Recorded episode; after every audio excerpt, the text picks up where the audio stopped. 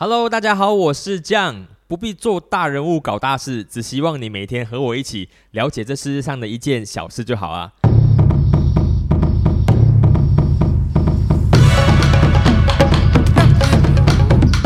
Hello，酱大家好啊，Hello 酱又回来了。真的，每次这种重新来过的这个开场呢，就想要跟大家下跪一下。没错。哈喽酱就是全天下最喜欢半途而废之后呢，又卷土重来的一个 podcast 节目了。呃，我真的是很佩服哦，由衷的佩服那些网红啊、YouTuber 啊，或者是那 TikToker 啊，哎，他们真的很很强，你真的是不得不由衷的，就是佩服这些人，因为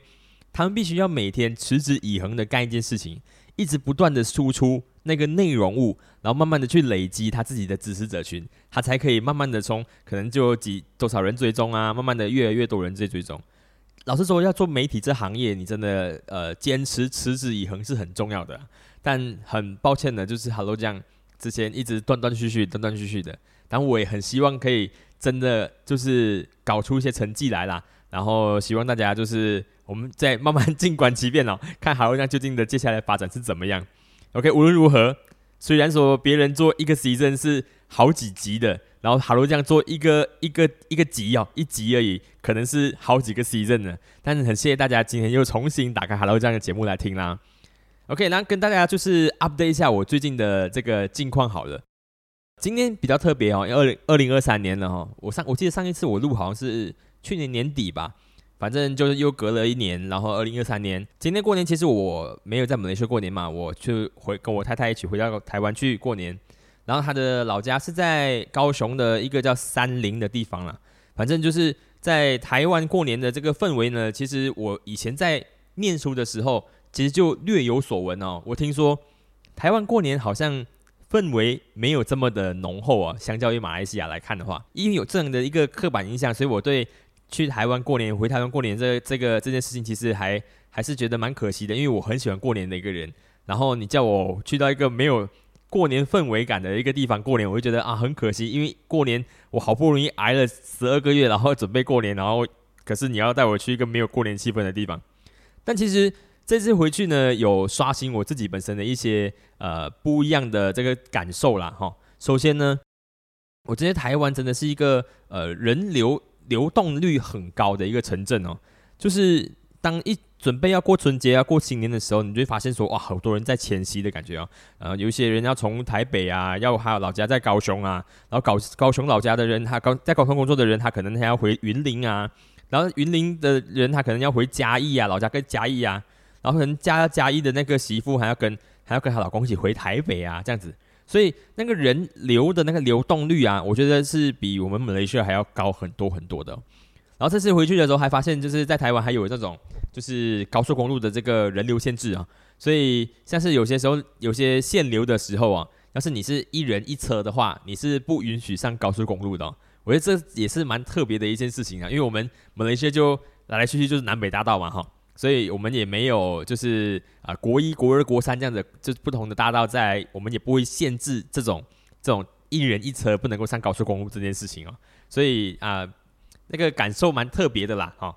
再来是呃，回去那边过年回老家嘛，因为在马来西亚的话，过年就有一种风风火火的感觉哈。现在一下是要回呃爸爸家的那个亲戚那边拜年，然后等一下又要去妈妈家亲戚家过呃拜年呢。然后拜完年之后，就又是朋友的啊，好兄弟的啊，然后公司的啊，社团的啊，完了过年的那个行程是满满当当的哈，很风风火火啊。但是你回去去到台湾过年的时候，有一种呃比较悠闲的感觉，比较 peace 的感觉。我觉得因为大家都会回老家嘛，你一回老家的时候，整个感觉就是你要放慢你的脚步。然后因为所有人都回老家，你的亲戚都回老家，所以你也不用想说，等一下我要去找谁拜年，我等下找谁拜年。因为大家都会活在一起哦，生活在一起那几天，然后你就一起围个炉啊，吃个火锅嘛，吃个围炉吃火锅啊，然后也会就是一起呃看节目啊，或者是晚上的时候冷冷的天气啊，然后这个一些叔叔阿姨啊一起开了一瓶 whisky，然后大家就在那边喝一点小酒，聊一聊家常事哦。那个跟马来西亚的这种风风火火的感觉确实是不太一样啊，但。呃，两种都别有一番风味啊！其实我对两种，其实现在就觉得啊，呃，都是过得蛮舒服的哈。就是我都喜欢过年，然后这两个这两个地方的过年都，我觉得都是一个不同的体验呢。但这次呢，呃，回去过年的时候刚好赶上那个寒流。我我因为这疫情之后啊，我其实已经两年多没有回去台湾了，没有感受过冬天这件事情。以前在念书的时候，其实就蛮怕冬天的，只是因为呃以前在台南，然后也也就是就是呃冬天也不会去很冷啊。但是这次刚好就遇到寒流，整个过程里面我一直觉得我自己头痛啊、流鼻水啊，那个那个那个呃感冒的感觉很深啊。一一度我还怀疑我自己是不是就是 COVID，你知道吗？还拿那个那个测试的那个那个 test kit 来自己测过，就是蛮惨的，蛮惨的。但是啊，整体来说，我觉得还是一个蛮好的体验呢。所以呃，这是过年的一个一个一个新的 update。然后在过年之后呢，其实也是发生一些家里发生一些事情，就是呃，我的阿公就是在这个过年之后啊，就是拜天公之后不久就就过世了，然后蛮心蛮心痛的哈，就是那段那段日子啊，哦，就是在帮他做葬礼的时候是蛮心痛的。呃，其实我阿公其实他卧病在床有一段时间了，然后这个这段时间里面呢，就是照顾他的饮食起居起居的人啊，就是我的。呃，四叔跟四婶他们一家比较多，呃，因为他们住在一起嘛。然后我其实真的很佩服嘞，由由衷的佩服和感激他们一家，尤其是我的阿静嘛四婶。呃，因为在过年的前一段时间的时候，他们就有联系我说，呃，问我可不可以一起去帮阿静去处理呃帮阿公洗澡的这个这个工作。然后我自己本身我就觉得说，我好像呃也没有很多可以帮忙到家里的事情哦，就是老家的事情。他说。既然家里有，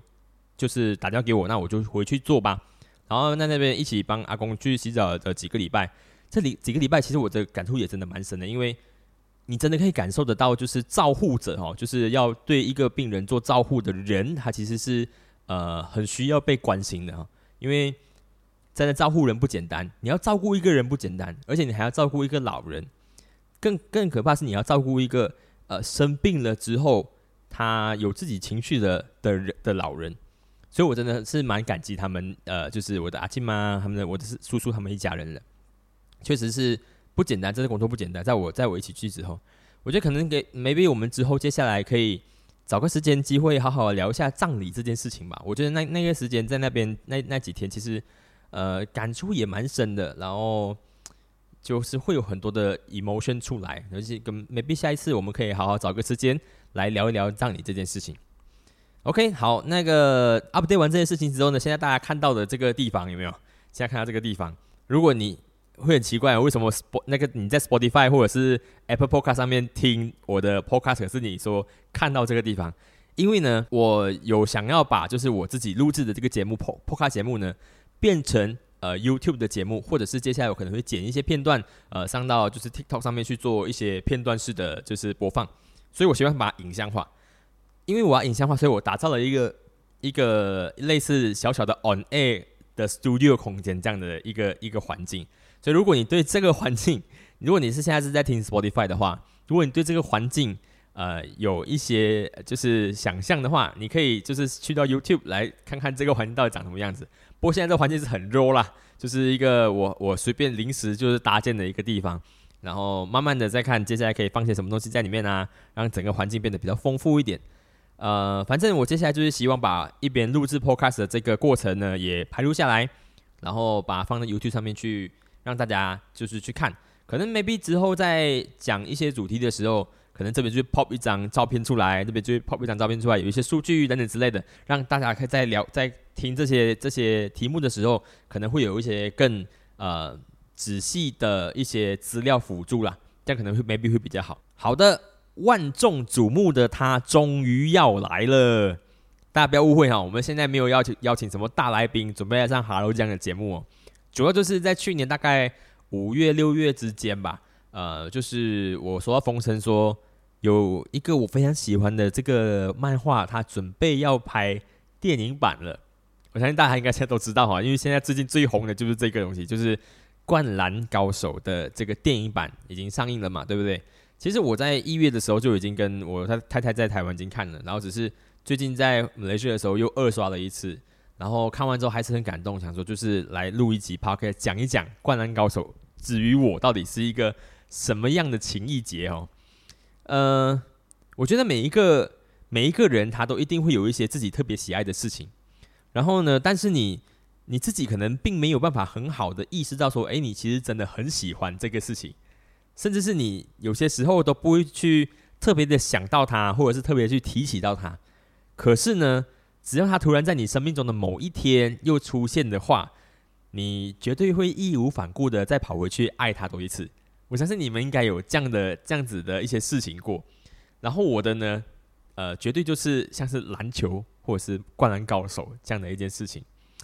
我记得我自己小时候看过的第一个系列漫画，这种连载的漫画就是《灌篮高手》，然后那时候特地去就是漫画店租了一整组的一整套的这个漫画，然后回家看。后来那个漫画也来不及还，然后那间漫画店就倒掉了，就倒掉了。可是很可惜的是，以前我不不懂得怎样去珍惜那那那一个系列的漫画书，呃，后来就那漫画书应该后来就被回收了吧？所以我觉得这个现在对我来讲是一个很可惜的事情啊，应该就被回收走了，所以就再也没有看过那一本漫画了。可是后来一直陆陆续续还在看到，就是像是呃《灌篮高手》在呃电视台上面的这个这个动画的连载，其实我相信应该在台湾念书的人，应该常常如果看节目的话。你很常会看到《灌篮高手》的卡通那个动画片呢，因为对《灌篮高手》的情节很深呐。那个它的作者叫做井上雄彦嘛。我是一个很容易忘记别人名字的人哦，我是也是有一点脸盲，然后也有点很容易忘记别人名字的人。但是井上雄彦这个人的名字，我是几乎算是永远都不会忘记的一个名字了。我我也不知道为什么哈，很多人对篮球的启发一定都是源自于《灌篮高手》啊，当然我自己也是不意外了哈。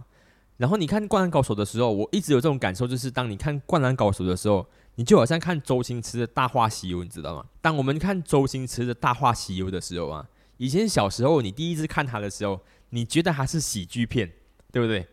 然后你看完之后，你一直重复在看，重复在看。当你大了之后啊，你再重新回去看的时候，你会发现说，诶，原来《大话西游》它不是喜剧片，它是一部。呃，在讲述一段可歌可泣的爱情故事的 的一部电影，你知道吗？然后你看《灌篮高手》，其实也会有这种感受的。至于我看《爱灌篮高手》，我就会觉得说，以前我看的就是一种哇很热血，然后打篮球的一部这个一一部漫画这样子。可是后来我慢慢发现说，他其实在教会你一件事情，是你你要如何去面对，就是现实中的自己跟你理想中的自己，其实有一个相对的落差这件事情。我会看在看这，我会非常期待这部电影，就是因为这样，就是我在我的这段青春岁月里面，因为《灌篮高手》，然后我也了解了一些，了解了一些，我觉得我在我的生活里面，呃，就是带我对我带来很大的能量的一些事情，所以我今天才想要特别呃录制一集关于《灌篮高手》这件事情的这个这个 Podcast 节目了。因为像刚刚我讲，我讲过嘛，就是这一个电影版呢，其实我在一月底的时候呢，回台湾过年的时候就已经看过了。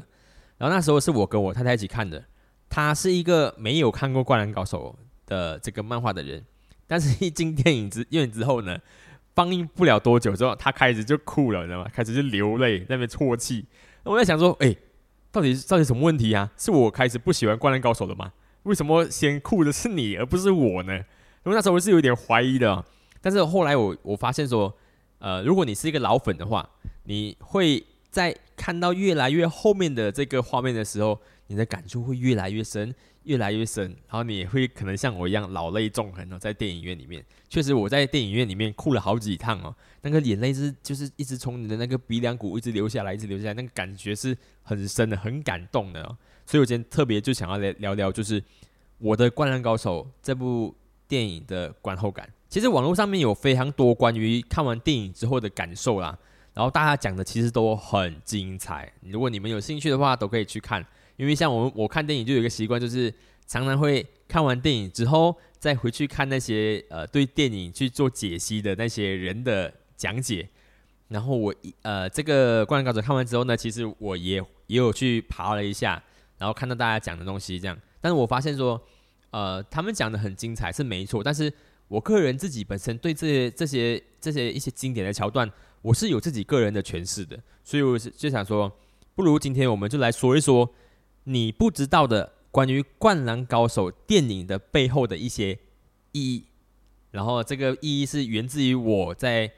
呃从小看《灌篮高手》这个漫画，然后在经历过这个青整个青春期之后，现在我再回来看这个电影版之后的一些对我来说的一些意义啦，好不好？隐藏的一些事情。然后我们就进入正题了哈。那首先第一点就是。关于二 D 手绘跟三 D CG 的这个创作的部分，因为在网络上有很多人在讨论说，为什么这一次的这个《灌篮高手》电影版用的是这个三 D CG 的这个方式去拍摄，而不是用以前的像是动画或者是像是呃漫画这样子，是用二 D 的手绘的那个方式去做的。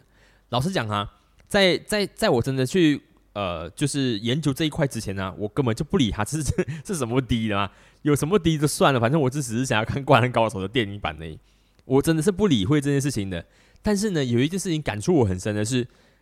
当电影的一开始的时候，就是宫城良田是用那个那个呃井上雄彦老师是用手绘的方式把宫城良田呐。然后以及三井寿啊，然后赤木刚宪啊，樱木花道啊，流川啊，慢慢的就是慢慢一直并排走向前的时候啊，哇，那个手绘感，然后走向前那个感受啊，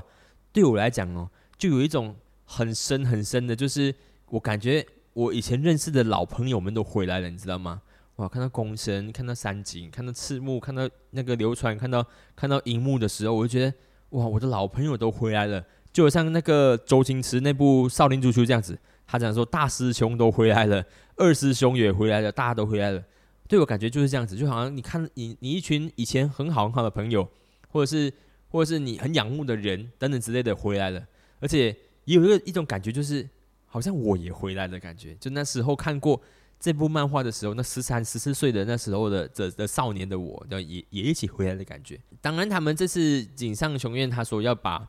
呃，要用这个三 D CG 的这个方式，其实它也很大程度的去还原了整个三元三王工业这个比赛的这个过程呢。然后我觉得也没有特别的，就是觉得不适合或怎么样。因为老实说，二 D 的手绘的那个质感，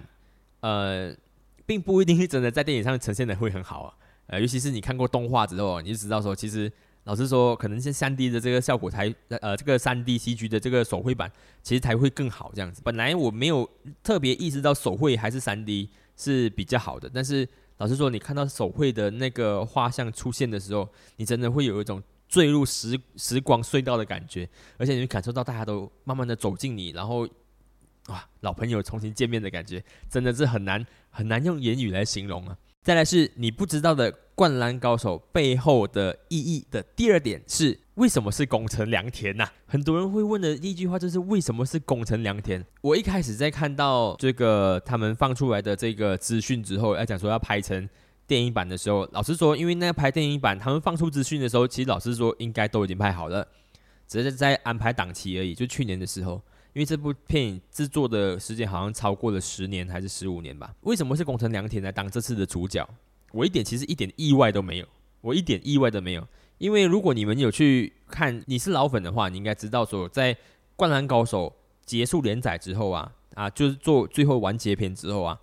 其实后来井上雄彦老师他还有在一间高中创作一个叫做《十日后》的这个。呃，这个真正的灌篮高手的结局，然后再交代里面的每一个人的后续发展，就是像赤木跟木木啊，他们准备要考大学啊，然后樱木在做在做复健啊，呃，流川在刚刚结束那个他们日本青训队的练习啊，然后宫城呢就躺在屋顶上面呢，在看着一本书叫做就是如何成为一个好的队长，所以那时候我就已经知道说井上要把。湘北篮球队的这个队长的职务呢，交给的是宫城良田。所以为什么会用宫城良田来做这一次的这个故事主轴？其实我一点都不意外。我反正很很 surprise 的是，我们这次在这个电影里面看到的是宫城他背后自己本身的故事。因为在漫画里面本来就比较少描述宫城这个人他背后的故事到底是什么。我们知道可能像是樱木，他是因为喜欢他告白了过五十个女生，然后因为喜欢赤木晴子，然后所以才加入篮球队的。然后你也知道说，呃，流川枫他就是一个很孤僻的人，他的目的目标就是想要成为呃日本第一的高中生。然后你也知道赤木的，也知道上井的，就是你很少去看到工程的背后的故事。所以，呃，我觉得在在里面讲讲述工程背后故事的时候，就是我会觉得很 surprise，但我不并不会觉得说他把主轴放在工程良田上面是很奇怪的事情一件事情，因为我我们本身就知道说湘北他的后续本来就是准备交给呃工程良田来带领湘北篮球篮球队的，然后呢，在那外面我后来看到很多的分析也讲说，就是因为工程良田这个角色其实他。是呃，井上雄彦，他觉得这个是最接近井上雄彦的这个一个角色，因为他身高不高，他并没有什么就是过人的天赋，他靠的就是苦练，他靠的就是很扎实的练习，然后去去呃，提升自己的速度啊，然后运球技巧啊，他觉得这个跟平凡人很像，我们一般人打篮球就是这样子，不可能每个人一来就是可以像樱木花道这样子，直接抓球飞身就灌篮，还可以头撞到篮板上面去，没有每个人都这样子，所以。他这个作者他知道说，你一定要，我们一定要让读者觉得说，有一些角色其实跟我们是很像的、很相近的。然后宫城良田算是跟离我们最接近的一个角色了。他很像作者他自己，也很像我们这些所有看《灌篮高手》的这些所有的人物。我们都是从平凡再不过的角色出发的，所以没有没有这么多天才，靠的都是努力。而且还有一点是，我觉得这个作者景象成为老师，他其实用工程为主角来串联这件事情，我觉得也是很像一个篮球赛啊，他就真的很像一一场篮球赛。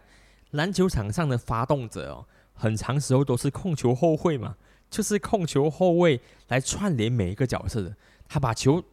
导向得分后卫，他把球导向中锋，就会看到赤木的故事，看到山井的故事。我觉得他很 make sense。由控球后卫来去串联这个故事，是我觉得觉得很很很对我来讲是一个很 m a x 的一个故事来的。好，你不知道的《灌篮高手》电影版的背后意义的第三点，我想要讲的第三点是山井的故事。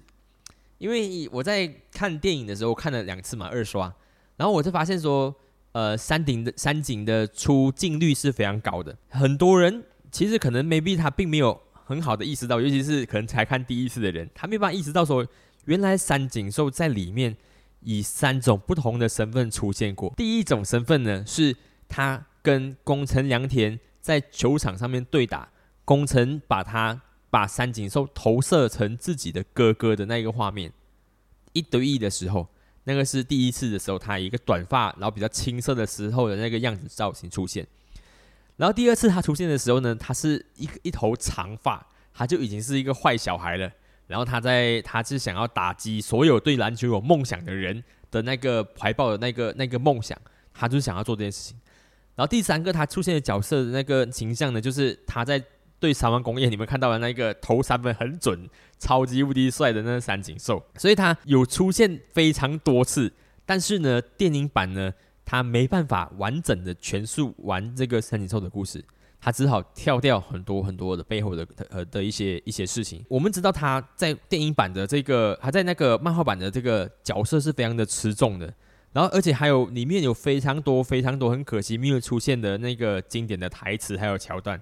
就像是那个最经典最经典三井寿讲出来的一句所有篮球员都想讲出的话，就是教练，我想要打篮球啊。教练，我想要打篮球啊！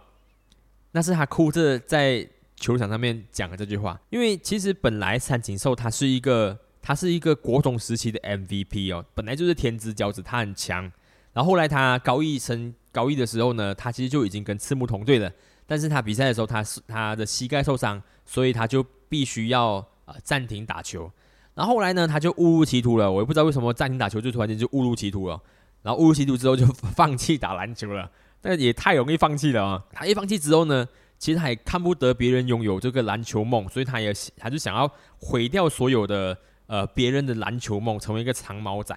然后在这在电影里面呢，你就看到说他和工程打了一架嘛，对不对？在天台上面，就是工程跟他一起两个人就互殴了一下，然后还有被被打拳架的状况。然后下一个画面就跳到说，等三井把他的长毛剪掉之后呢，然后一起回到球馆上面，然后跟大家一起鞠躬道歉。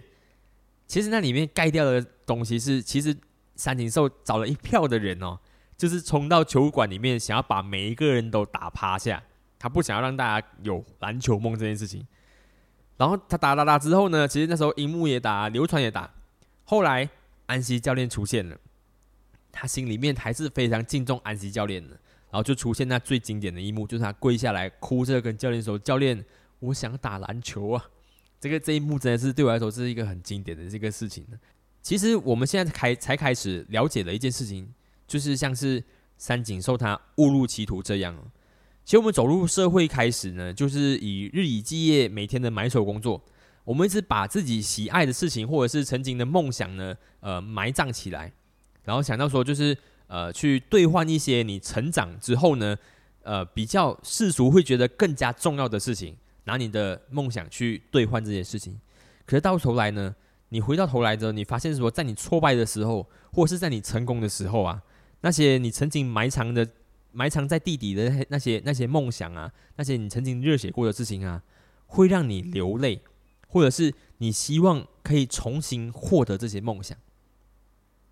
所以我觉得这个这个灌篮高手他就是一直在警惕大家说，就是我们要一直怀抱着那个梦想，你不要把它丢弃掉，你可以先暂时把它收起来，但是某一天你一定会被唤醒的。我觉得那个过程对我来说是一个很重要的。总的来说啦，就是这场比赛呢，要是没有三井寿的话，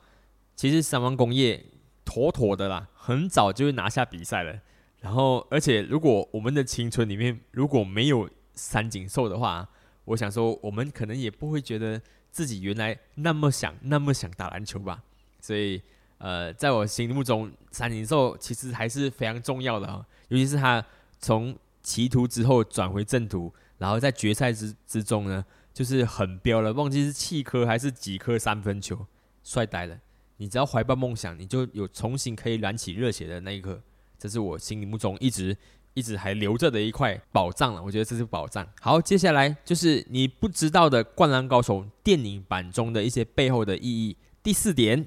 樱木的最后一头。呃，樱木的这个最后一头其实是最让我流泪的一件事情啊。其实这次的电影呢，很早的时候就开始流传说，有一段整段的画面呢是紫色画面，没有声音的，大概三十秒左右是全部消音的。然后这个这一段消音的呢，是整部电影里面的最重要最重要的一个桥段了。所以很多人他去看这部电影的时候，就是想要去感受一下那个消失的三十秒钟的时间，究竟那个 impact 到底多强。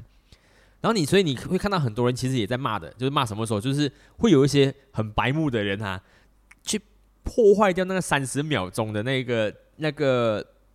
全部消音的那种那种效果，就可能会在开始消音之后就开始讲一些哎。怎么会没有声音？或者是去讲，就是在电影院里面讲些，就是哇，这段也太长了吧？这种话来去破坏掉那三十分、三十秒钟的那种那种力度。因为如果你整个完整的是静默的看完的话，我相信那个力度是很强大的。但是就是会有一些人去破坏掉。不过我们先不说那个破坏掉气氛的那些那些白幕好了。不过那三十秒的出现的时间出现呢，就是在呃樱木。在湘北跟三王的全国大赛最后一战的那一颗制胜球，在讲的是那一那一个制胜球嘛？其实呢，其实我很早，我们一开始有做有看漫画的人，很早就知道说这场比赛的结局是怎么样，走向是怎么样，最后一颗球是怎么样投的。其实我们已经背在心里，已经滚瓜烂熟很久了。但是那一刻的时候啊，老实说，我在看到电影中那一刻，流传在切入之后。然后分球，把球传给在篮底下已已经准备好，在四十五度角的地方准备好，然后接球起跳投入制胜球的那个樱木花道。这段呢对我最大的 impact 是啊，我们可能在现场看到的是一场球赛的胜利，但是我看到的是啊，湘北知道说自己已经确定会打全国赛之后啊，安西教练是拉大队去静冈去带整队去做练习赛的，但是唯独他把樱木花道给留下来在。学校内那个球场里面，就是去持续做练习。他想要他投两万颗球的练习，叫他达成这个练习的项目。然后他觉得他是呃背后的一个秘密武器。对我来说，他就等于那整个夏天，那一颗球投进去，那颗球就是我看到樱木从一个本来只是因为喜欢赤木晴子而加入篮球队的一个人，然后慢慢他从。可以把头撞在篮板上，然后用小人物上篮，然后投罚球是就是从腿那个球从腿双腿之间往上跑的那个画面，然后一直到他可以做假动作，他可以打板进球，然后再来是他可以跟工程做一些阿雷物，就是空中接力灌篮，一直到他可以投两分球。这过程是很冗长的，它浓缩在了一个制胜球里面。整个画面里面，整个整部漫画里面，唯一一次流川跟樱木花道击掌的时候，那那也是我看我们我们看完整部连载之后出现的唯一一次，也是最后一次的这个这个击掌。对我讲是一整个青春在里面的，浓缩一整个青春在里面。我不知道大家会不会觉得我这样讲好像很夸张，但对我来说，那个是在那个夏天的时候。拉大队去静冈练习的时候，然后樱木跟晴子跟他那群好兄弟一起留在场馆下面投那两万球的一个结果，就好像我自己本身在某个夏天的时候，我们也希望说让自己的球队更好，所以拼命在篮球场上篮球场上面做折返跑，拼命投球，拼命上篮，就希望可以把自己的球队带得更好。那感觉是一样的，就是你看到有人在付出，有人在努力，有人在拼命，然后那个人是你。哇，那感觉你知道那个，你知道那个过程，你看到过程，你也知道结果，你也知道里面流下的汗水很多，所以最后在投出制胜球的时候，那个感动，那个张力是对我来说是是最强的时候，所以我在那边眼泪是止不住的，一直流，我觉得哇，那那段过去是是通通在走回到我自己的身体上，这里自己的脑袋里面，自己的心里面来的这样子。好，接下来我们再说说。你不知道的《灌篮高手》电影版背后的意义第五点，好多人想要去美国啊。OK，如果你有就是仔细看电影的内容的话，你就会发现说，哎，三王工业的那个神经，就是他们的王牌选手，跟湘北队的流川枫，他们一直都想要以成为日本第一的高中生为目为目标嘛。而且神经他已经准备好，打完这一个赛夏夏季联赛之后呢。他就准备要去美国发展了，因为他已经在日本得不到任何的挑战了，他要想要吸取其他的经验哦，所以他就决定要去美国发展了。所以在这部漫画里面呢，其实除了申京、除了流川枫之外呢，还有讲到另外一个人，他也是想去美国的，就是安西教练。这他在成为他在成为这个老爹教练之前呢，是属于说日本很知名的魔鬼教练。当时候呢，他就有一个非常喜欢的弟子，成绩很好，然后球类打得很好的弟子呢，他也去了美国。那时候呢，安西教练没有阻止得到他，所以他就去了美国。但去了美国之后呢，发现他的实力呢，还在美国还是排不上边的哈，所以他就打得郁郁不得志啊。后来更是发生一场车祸，然后就。客死异乡，在美国客死异乡，所以这次呢，在流川枫在准备打全国大赛之前呢，他也跟安西教练讲说，就是他希望去美国发展。然后安西教练是呃不赞成的，他告诉他说，就是你先成为日本第一的高中生先吧。然后所以那个流川枫才这么的积极的想要打败神经这个这个角色。呃，其实呢，除了流川神经跟这个安西教练的这个徒弟之外呢。这本漫画里面，他还有讲到一个人也出现在美国。这个人呢，就是井上雄彦老师在创作的《灌篮高手》之后的十日后的这个大结局哦。樱木在复健的时候呢，他的医院的这个医生呢，就有说最近有一名 NBA 的选手是日本人，他已经登陆了。所以当时候呢，创作出十日后的这个时间是二零零九年哦。然后二零零九年的时候，其实二零零四年就有一名叫做田沃永泰的日本球员。他正式登陆 NBA 的太阳队，而且其实呢，田沃永泰他就只有一百七十三 cm，OK，而且田沃永泰这个人啊，据说也不是据说，我相信很多人知道，他其实就是三王工业申京这个角色的原型。如果你没有兴趣的话，你们可以去看看田沃永泰究竟是一个怎样子的人。那我们就来看看一下，我们来看看一下这个比较有趣的事情是，如果。流川枫他真的去美国的话，他到底有没有可能打 打上 NBA？其实有一个 M 有一个 YouTuber，他曾经就有分析过这件事情。我真的觉得说 YouTuber 真的是闲来无事哦，真的很多人去做很多奇怪的研究。然后我觉得很好笑，所以我拿出来分享，就是因为大家就会推估说，流川枫他的年龄大概是一九七十七年左右出生的，一九七七年左右出生的，所以他真的如果在高一结束之后呢，他高二就去美国发展的话。他应该还是去打美国的呃高中联赛，哦，还不应该不可能会直接打 NBA，因为 NBA 至少要十九岁那时候，所以他应该会去打美国的高中联赛。然后呢，他就去详细看一下说，当时候的美国的高中生的水准究竟是什么。那就去查了一下，曾经在 NBA 里面混得很好的那些球员，然后他的出生年份是在一九七十五年到一九七九年之间的出生的人，因为这个年龄出生的人就跟流川枫差不多，所以他可能会在高中联赛遇到他们。然后如果 如果流川枫没有办法在日本成为日本第一的话，还要怎么样去面对这些人呢？我跟你说，那个名字啊打出来之后，我也是吓一跳。如果你有看篮球，你有看 NBA 的话。这里面的每一个人都是很角色。我跟你讲说，第一个有谁？一九七五年到一九七九年出生的 NBA 巨星，第一个有 Kobe Bryant，就是 Los Los Angeles Lakers 的 Kobe Bryant 当家球星。第二个有 Tim Duncan，Tim Duncan 是马刺队的当家球星。然后第三个就是 Kevin Garnett，Kevin Garnett 是灰狼队，然后后来的 Celtics 的当家球星。然后甚甚至还有出现 Allen Iverson。Allen Iverson 是七十六人队的当家球星，这我现在目前讲到这边为止啊，都是都是 NBA 七十五大巨星，就是 NBA 到现在的七十五大巨星。另外一个是 Paul Pierce，还有 Ray Allen，还有 T Mac，还有 Carter，还有 Marbury，这些都是一九七七一九七十五年到一九七九年之间出生的美国球员。如果那时候流川枫去到美国的话，他势必就会遇到这些人。这些怪物等级的人，因为这些后来都是美国 NBA 的名人堂球员。所以老实说，我看到这些数据的时候，我是直接笑出来了，因为我发现说，我原来流川枫你在漫画里面看的这么强啊，其实你离 NBA 好像有一点远哦。你最快的方式可能 maybe 还是投个台，真的是真的是相差相差甚远哦。看到那些巨星角色的话，所以我觉得呃，但是但是也很好啊，因为看完这部电影之后，有多少人？看完这部漫画之后，有多少人其实就是因为这些热血的画面，然后开始想要每天去疯狂练习打篮球，然后开始想要成为就是自己的呃校队啊，或者是呃州代表啊，或者是国家队代表啊，甚至是能够去到 NBA。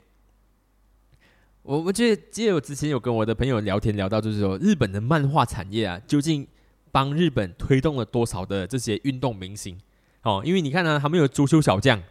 然后他们也有那个棒球打棒球的那个漫画漫画故事书，所以你看棒那个棒球跟足球在日本都是非常盛行的，甚至日本踢进过日本的那个踢进过世界杯好几次的嘛，对不对？然后再来是棒球，日本的职棒也是非常厉害的，有很多很好那个很好的那个球星，像是铃木一郎啊、达比修友啊，这个是日本产出的很高值的那个那个棒球球员。然后篮球到现在，现在 Lakers 里面也有一个呃日本籍球员，然后还有另外一个球员好像在篮网队。像日本有两个日本籍的球员在 NBA 正在发展，而且还发展的很不错。